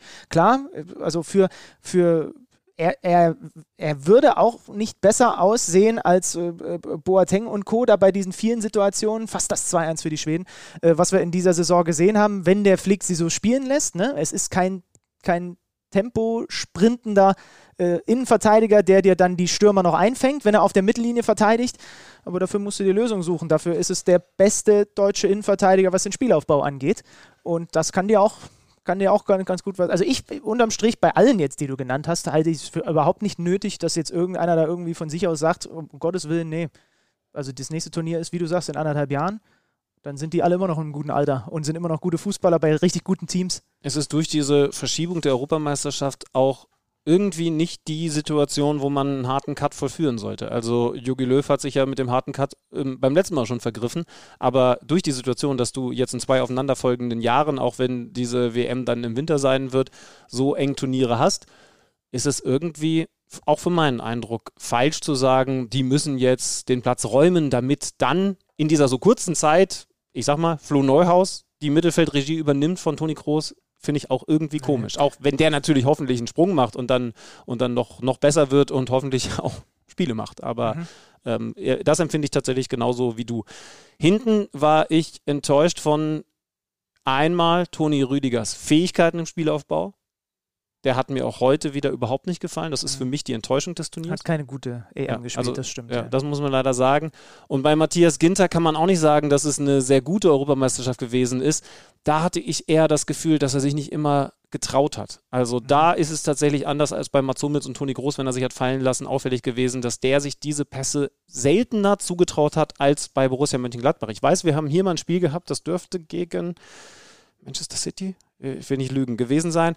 Da haben wir in der Vorberichterstattung hier auf The Zone extra Szenen rausgesucht, bei denen Matthias Ginter im Spielaufbau brutal gute Bälle gespielt hat. Und mhm. zwar genau diese Bälle auf diese Zehnerposition, aus denen du dich dann rausdrehen kannst. Das habe ich bei dieser Europameisterschaft, obwohl er die Möglichkeiten hatte, deutlich zu selten mhm. gesehen. Und dann ist es ja offensichtlich doch eine Kopfsache. Traue ich mir das jetzt hier gerade zu oder will ich gerade bei diesem Spiel zum Beispiel heute im Wembley Stadium vor dieser Kulisse mit diesem Druck und all den Leuten, die vorm Fernseher sitzen, diesen Pass vielleicht gerade nicht spielen. Forsberg spielt das Ding an den Pfosten. Fast das 2-1 für Schweden, da gerade auf der anderen Seite fast das 2-1 für die Ukraine ist ein richtig gutes Fußballspiel. Zweimal Aluminium innerhalb von fünf Minuten, Forsberg fast mit dem Doppelpack, dann hätten die Schweden das Spiel gedreht. Komm, während wir auf Matthias Dersch warten, können wir vielleicht, um die Stimmung zu heben, mal darüber reden, dass diese Europameisterschaft heute 18 Uhr bis 1945 ausgenommen eine richtig gute ist. Die macht richtig Laune, wenn wir so ein paar Nebengeräusche, die leider wieder dazukommen, ausblenden mit äh, allem, was mit dem Thema Corona zu tun hat, allem, was mit dem Thema Pfeifen bei, äh, bei knienden Spielern zu tun hat, mit dem Thema, wir wollen keine Regenbogenfarben, die werden äh, Fahnen, die werden irgendwie in Budapest vorm Stadion von Ordnern beim Spiel äh, Niederlande gegen Tschechien abgenommen, die dann behaupten, das hätte die UEFA angeordnet, die dann sagt, das stimmt aber gar nicht. Also diese ganzen Nebenkriegsschauplätze einfach mal ausgeblendet, weil das macht nur wieder schlechte Laune es ist auch, wenn du nur auf diese Achtelfinals guckst, äh, macht es richtig Spaß. Größtenteils macht es total Spaß. Wie die Österreicher die Italiener gefordert haben, wie schwer sich die Favoriten tun, dass die Tschechen die Niederländer da rausschmeißen. Ähm, Belgien gegen Portugal war zäh, muss man dazu sagen. Das war das mit am größten erwartete Spiel, was dann leider niveautechnisch überschaubar gewesen ist. Das war bisschen, nicht so doll. Ein bisschen wie heute dieses Egalisieren der beiden ja, genau, Schwergewichte. Genau, genau. Und dann natürlich dieser Supermontag. Also Spanien gegen Kroatien in der Verlängerung. Spanien führt 3-1, nachdem sie erst in Rückstand gehen, weil Pedri die alte Weisheit, Rückpässe immer neben das Tor nicht anwendet und Unai äh, Simon äh, mal wieder einen Fehler macht. Da kann ich vielleicht noch mal kurz was beitragen. Stimmt, du hast mir vorhin noch was zugeschickt, ne? Genau, zum Thema Unai Simon und die Fehler, die er macht, die Fehleranfälligkeit, die er hat, habe ich nämlich eine Nachricht bekommen ähm, auf Instagram von Henry und er hat äh, Folgendes rausgesucht. Und zwar steht hier, es geht um den Fehler von Unai Simon zum 1 zu 0 im Spiel von Spanien, vom, zum 0 zu 1. Ich habe zufällig gesehen, dass das nicht das erste Mal ist. Beim Blick in die Datenbank ist aufgefallen, dass Simon in der abgelaufenen Saison sechs Fehler gemacht hat, die zu Toren geführt haben. Sechs Fehler habe ich mir natürlich von unserem Mann der Zahlen äh, verifizieren lassen, von Freddy Tappe. Und er hat das noch ergänzt. Also sechs Fehler, die zu Gegentoren führen. Und das sind dann nach Definition dieser Datenbank auch wirklich immer offensichtliche Fehler. Also das sind keine, keine, keine, kein falsches Stellungsspiel auf der Linie oder irgendwie ein Schritt zu wenig oder sonst was, sondern es sind wirklich krasse Fehler, die zu Gegentoren geführt haben. Und es ist in den Top 5 Ligen in der letzten Saison der Höchstwert vom spanischen Schlussmann Unai Simon. Ist dir sonst noch was Grundsätzliches aufgefallen bei den bisherigen Spielen? Ähm, viele Tore, äh, Weitschusstore, Eigentore. Was ist denn jetzt? Ja, ich weiß, ich weiß, wer auf jeden Fall immer auf Lager hat. Ich muss nur die Luke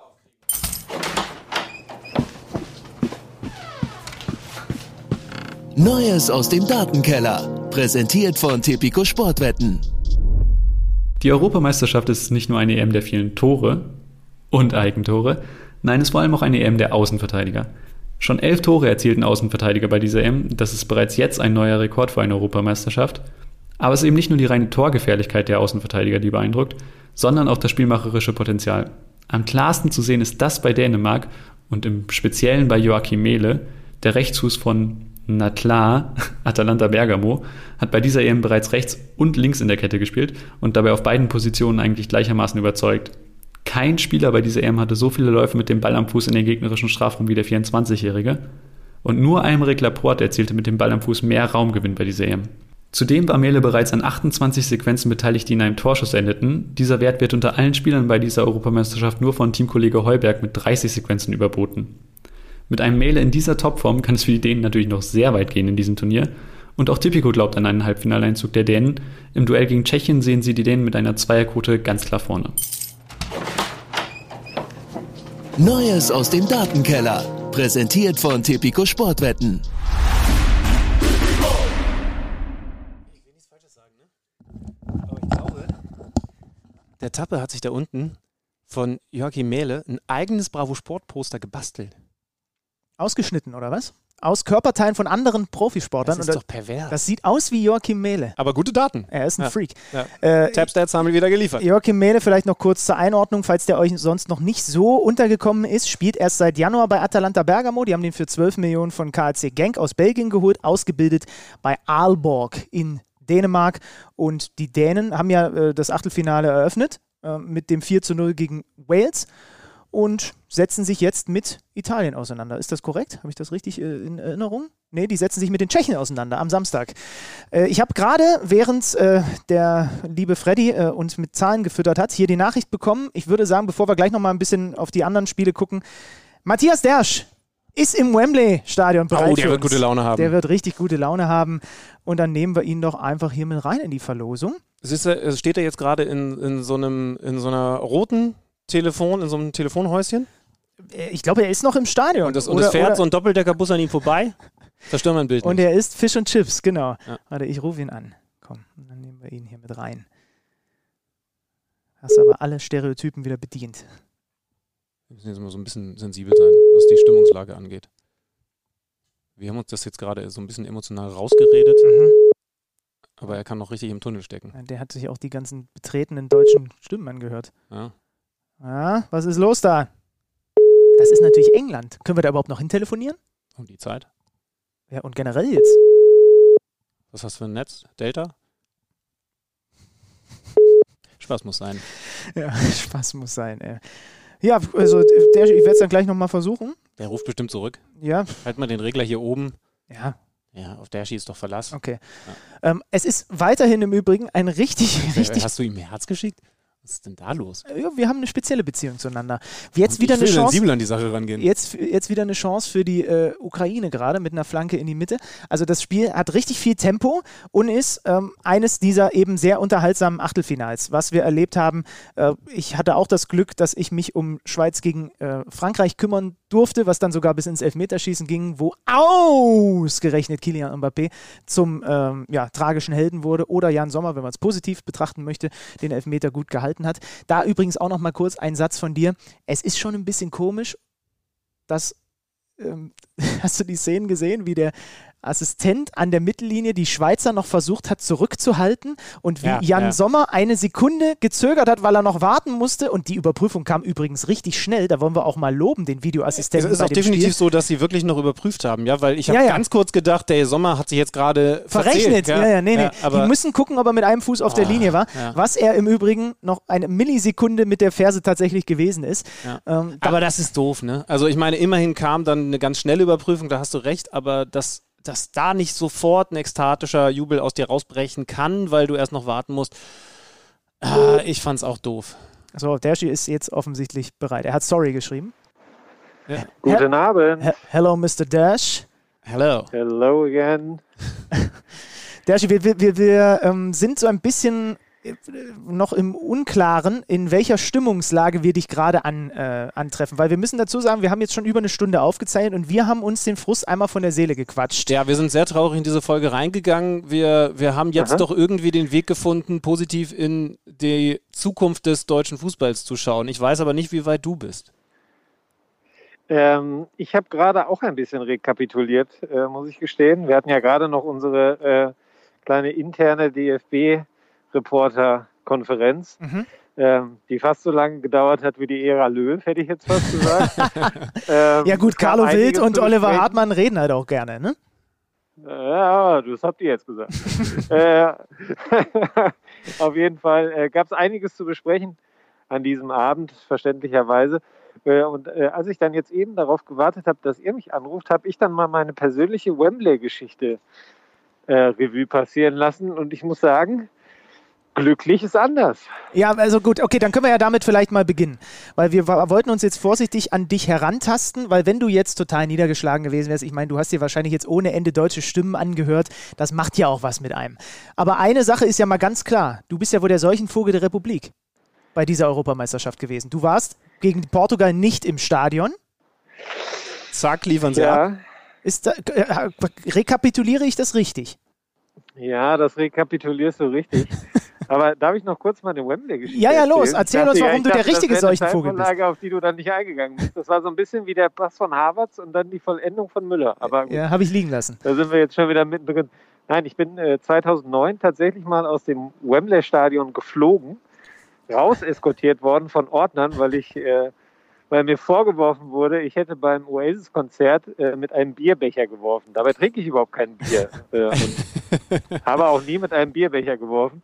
Naja, dann war ich 2013 hier, als äh, das deutsche Finale stattfand. Da habe ich über den BVB berichtet und der BVB hat verloren. Ja, und dann war ich heute hier und habe über die deutsche Mannschaft berichtet und die deutsche Mannschaft verloren. Also ich glaube, äh, den Schuh ziehe ich mir dann mal an heute. Es gibt jetzt zwei Wege, damit umzugehen. Entweder du ziehst das jetzt so lange durch, bis da was Gutes passiert, oder du sagst dir, ich gehe da nicht mehr hin.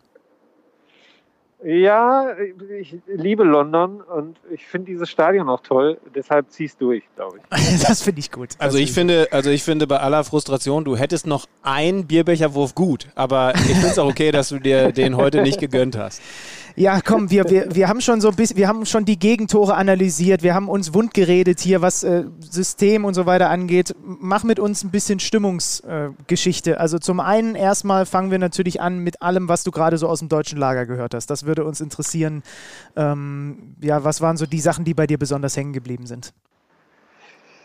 Ja, was ist hängen geblieben? Vor allem natürlich eine Enttäuschung. Ähm, eine Enttäuschung über die Art und Weise, wie man das Spiel heute verloren hat. Die Spieler und auch Joachim Löw waren schon der Meinung, dass das ein 50-50-Spiel war. Ähm, ich sehe das ein bisschen anders. Für mich ist es eher ein 60-40-Spiel vielleicht gewesen für die Engländer.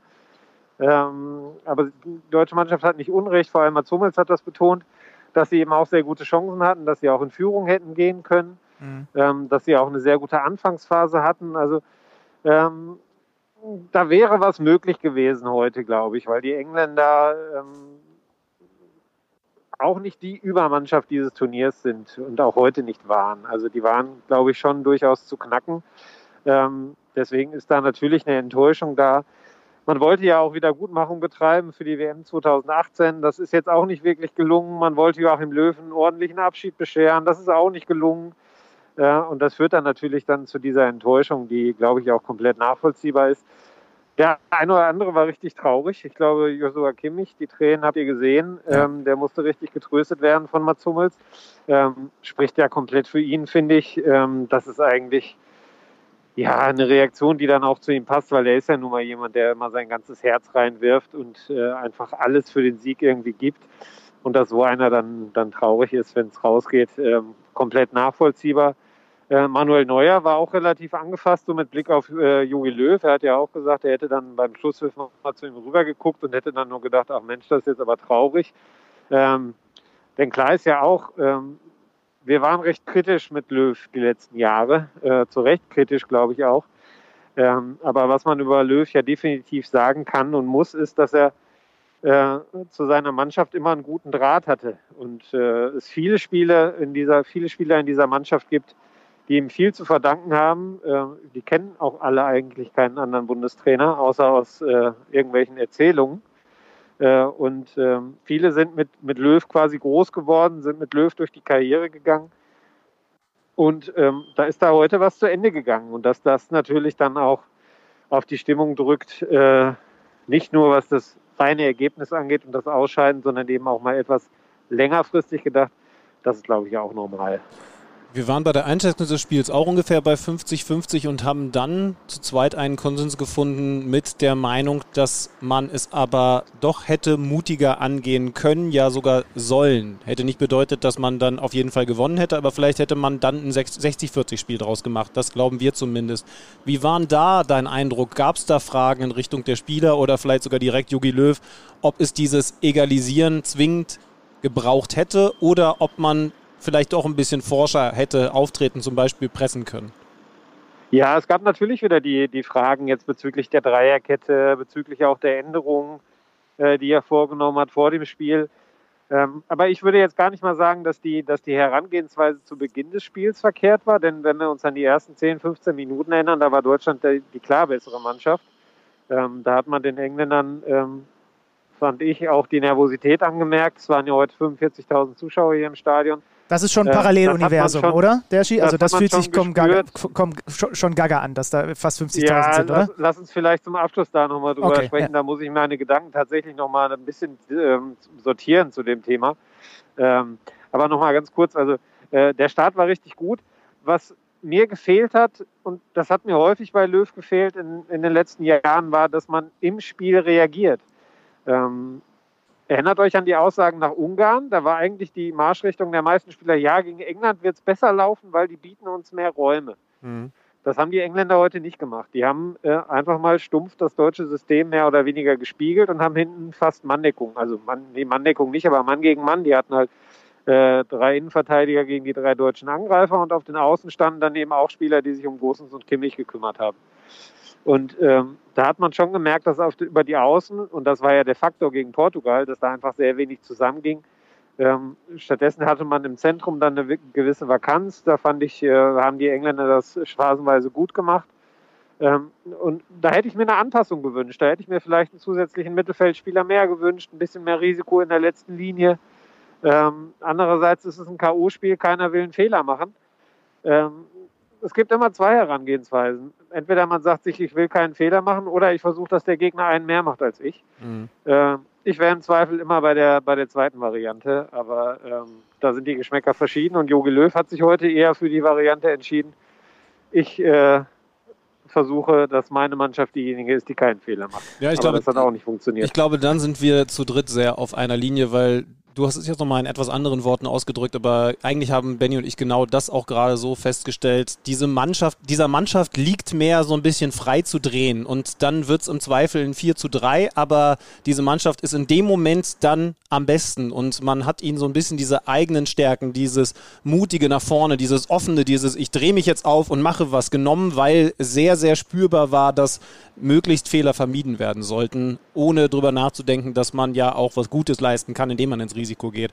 Das war, das war auch unser Eindruck. Ja, wir haben ja, wir, Ja, und wir das ist ja letztlich auch was, was irgendwie so als Turnierbilanz dasteht für die deutsche Mannschaft. stimmt. ne? Also ähm, Joachim Löw hat sich zu Beginn der Vorbereitung entschieden, dass er auf eine Dreierkette setzt. Vorher war ja eigentlich die Viererkette das System der Wahl. Er hat damit dann einen eher äh, ja, defensiven äh, Ansatz, sage ich mal, gewählt.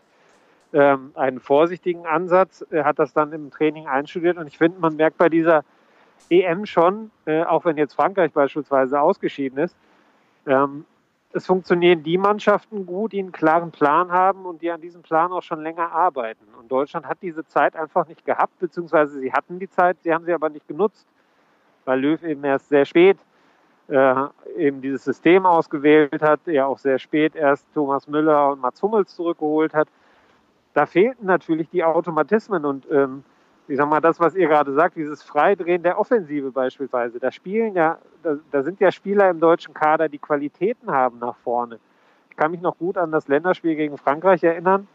Ähm, 2019 war das, glaube ich, ähm, als vorne Sané, Werner und Gnabry gespielt haben und die richtig gewirbelt haben. Und alle irgendwie hinterher dachten, wow, da hat jetzt Deutschland aber auf Jahre hinaus den Sturm gefunden.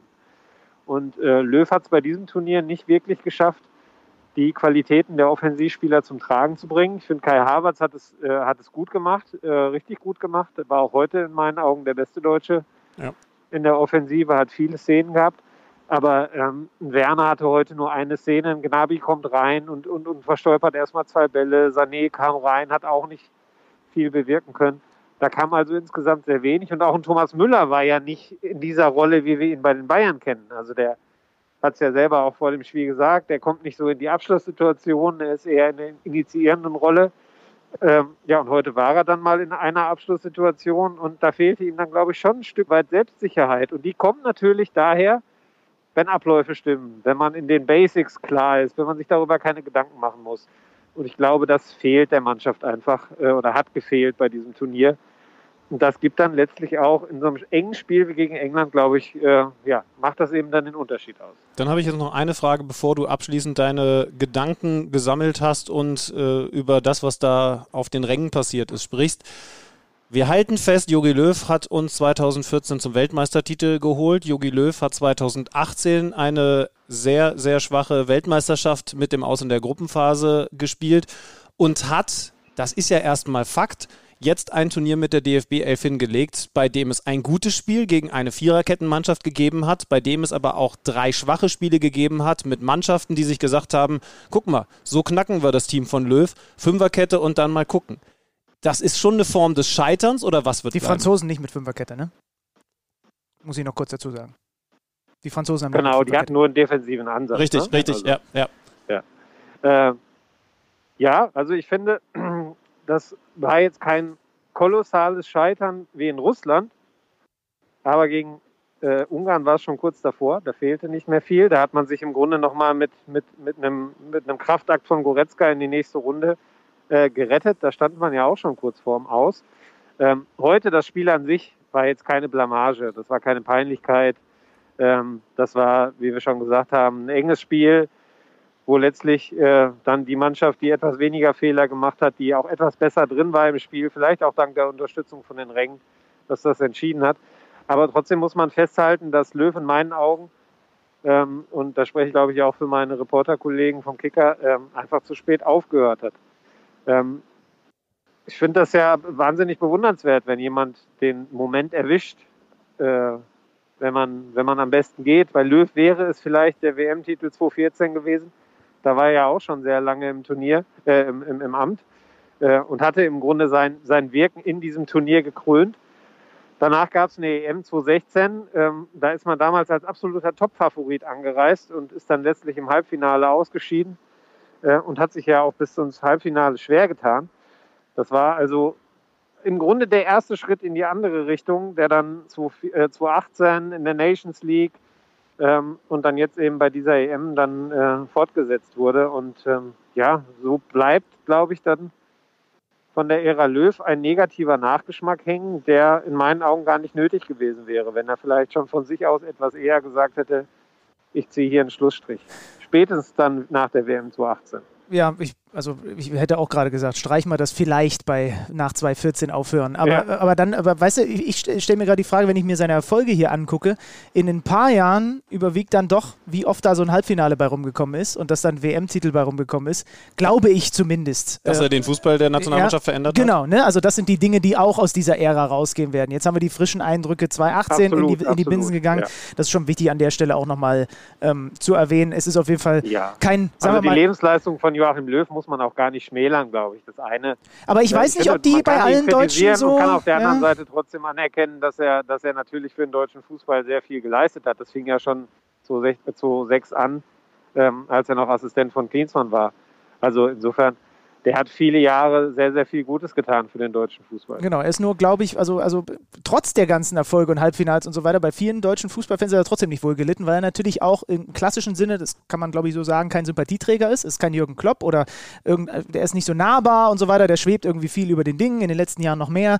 Äh, aber die, genau wie du sagst, also wir haben das ja auch gemacht hier, kritisieren und nach der, nach der WM 2018 auf jeden Fall und vielleicht einfach, oder streicht das vielleicht, 2014 aufhören und so, aber die Dinge vorher waren auch oft gut und äh, musste auch erstmal so machen, trotz der, der, tollen Spieler, die er auch zur Verfügung hat. Lass uns zum Abschluss wirklich nochmal auf dieses Thema kommen, weil ich habe ja dieses Spiel vorhin nun auch übertragen und saß dort und erstmal finde ich es absolut uncool, wenn man bei der Nationalhymne pfeift, aber das ist äh, mein persönlicher Eindruck, aber 45.000 dort. Es ist noch nicht ganz Budapest gewesen, aber viel hat nicht gefehlt. Ähm, wie, ich, ich kann mir gar nicht vorstellen, bist du gerade überhaupt noch im Stadion eigentlich? Ja, ich bin gerade noch okay. im Stadion und außer mir sind jetzt hier tatsächlich nur noch ein paar Greenkeeper äh, und ein paar Ordner da. Ja, der, der also lässt sich wieder rausschmeißen. genau, Schmeiß mal einen Bierbecher, dann bist du... eine geringe Ansteckungsgefahr, würde ich sagen. Aber ich habe tatsächlich zwei Masken übereinander auf und das schon den ganzen Tag. Ich bin ja, ja heute auch erst angereist hier und äh, ja, es ist strange. Es ist total strange. Also ich meine, ich bin doppelt geimpft. Das Risiko für mich persönlich ist wahrscheinlich nach allem, was man so weiß äh, und liest über die Impfung, äh, nicht mehr sonderlich hoch. Und trotzdem reist man natürlich mit einem mulmigen Gefühl an. Man muss unheimlich viele Formulare ausfüllen und, und damit will ich euch jetzt gar nicht nerven.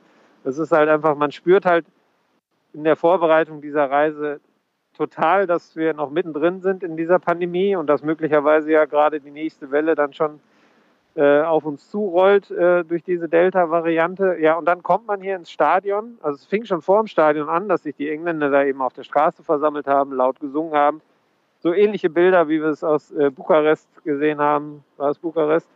Wo die Holländer Budapest. Budapest, Budapest. Budapest. Keine genau. Sorge, da, da, brauchst Bukarest du. war gestern Abend, da war eine super Stimmung. Da, das kann glaube, passieren, da Derschi, das ist den französischen Fans, ich weiß nicht, ob ihr das mitbekommen habt, die eigentlich nach Budapest wollten, aber wo das Reisebüro Bukarest gebucht hat und dann haben sie erst vor Ort Nein. festgestellt, dass sie äh, gar nicht in der richtigen Stadt sind, weil sie sind noch irgendwelchen Fußballfans hinterhergelaufen, bis in eine Kneipe, wo, dann erst, wo sie dann erst festgestellt haben, ach so, wir sind im falschen Land und das sind gar nicht die gleichen Städte. Und daher gräme dich nicht, es passiert auch andere. Das ist ja wie mit Porto und Bordeaux. Ja, genau, aber nur wenn ein Sachse das ausspricht. ja, ja, natürlich.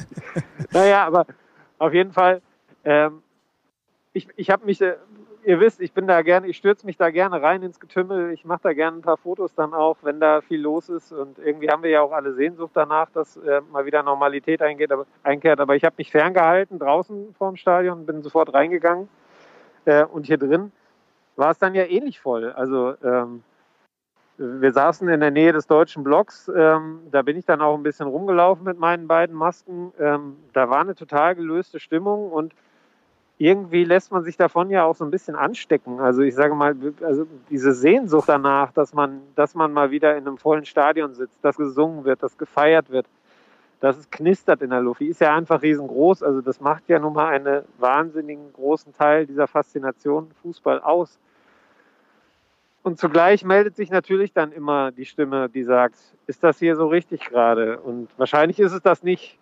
Mhm. Ähm, und, und dieser Spagat, der ist, äh, der ist mir heute nicht ganz leicht gefallen, muss ich sagen. Also ähm, das, äh, ja, das ist dann schon so ein, so ein, so ein kleines, so ein Wechselbad.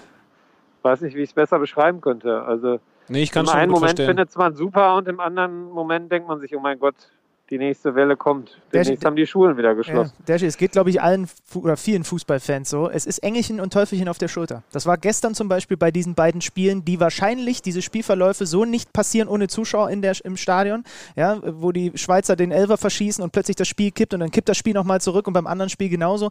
Das passiert zumindest bei einem der beiden Spiele sehr wahrscheinlich nicht, wenn da nicht so viele Fans sind, die dann auch entsprechend das mit, mittragen so. Deswegen, äh, das geht uns, glaube ich, allen so. Engelchen und Teufelchen und äh, ich kann mir sogar vorstellen, dass es im Stadion, das ging mir schon, als ich hier äh, in München gegen Portugal war, äh, da, und da war es noch eine ganz andere Atmosphäre als heute bei dir da in Wembley. Selbst da ging es mir schon so, dass ich zwischendurch mich auch einfach mal wieder gefreut habe über Raunen und über Mitgehen bei, äh, bei Chancen und so weiter. So ist das. Da äh, ja, müssen wir noch ein bisschen durch, bis, dann, bis wir uns dann irgendwann das Teufelchen wieder, nee, wir essen eigentlich den, den, das, das Teufelchen, können wir dann von der Schulter schnipsen, genau. Äh, Derschi, jetzt noch die Frage, ähm, bist du mit so einem typischen äh, Taxi in London dahin gefahren. Schlüti hat alle Stereotype, als, ich, als wir das erste Mal versucht haben, dich anzurufen, äh, schon bemüht mit Taxi und Doppeldecker und du bist wahrscheinlich in so einer, in so einer Telefonzelle. Wie sieht es bei dir äh, aus mit, mit, mit irgendwie noch, keine Ahnung, äh, den Morning Tea zu, zu dir nehmen oder was auch immer da noch, damit du noch ein bisschen England-Feeling zumindest mit rüber nach Deutschland retten kannst? Äh, Ja, das wird schwer, weil ich muss mich ja hier in einer Blase bewegen. Das heißt, ich darf Ach, nur stimmt. zwischen Flughafen, Stadion und Hotel mich aufhalten. Äh, und deshalb werde ich jetzt gleich äh, mir ein Taxi besorgen. Immerhin. ins Hotel fahren und morgen früh fliege ich dann wieder ganz früh zurück, äh, über Frankfurt dann zurück. Und ähm, ja, wie hole ich mir noch ein bisschen England-Feeling? Ich denke, ich werde gleich Don't Look Back in Anger hören. Aber Und da- bitte ohne dabei- wieder so einen Bierbecher zu schmeißen. Irgendwo in London fliegt ein Bierbecher gegen eine Hotelwand. Dergi, äh, habt dabei noch einen schönen Abend, so schön wie das eben irgendwie geht und kommt vor allen Dingen gesund zurück. Danke dir mal wieder. Vielen Dank. Wir hören uns aus Deutschland dann wieder. So machen wir das. Bis bald, mein Lieber. Tschüssi. Bis Ciao. bald. Ciao.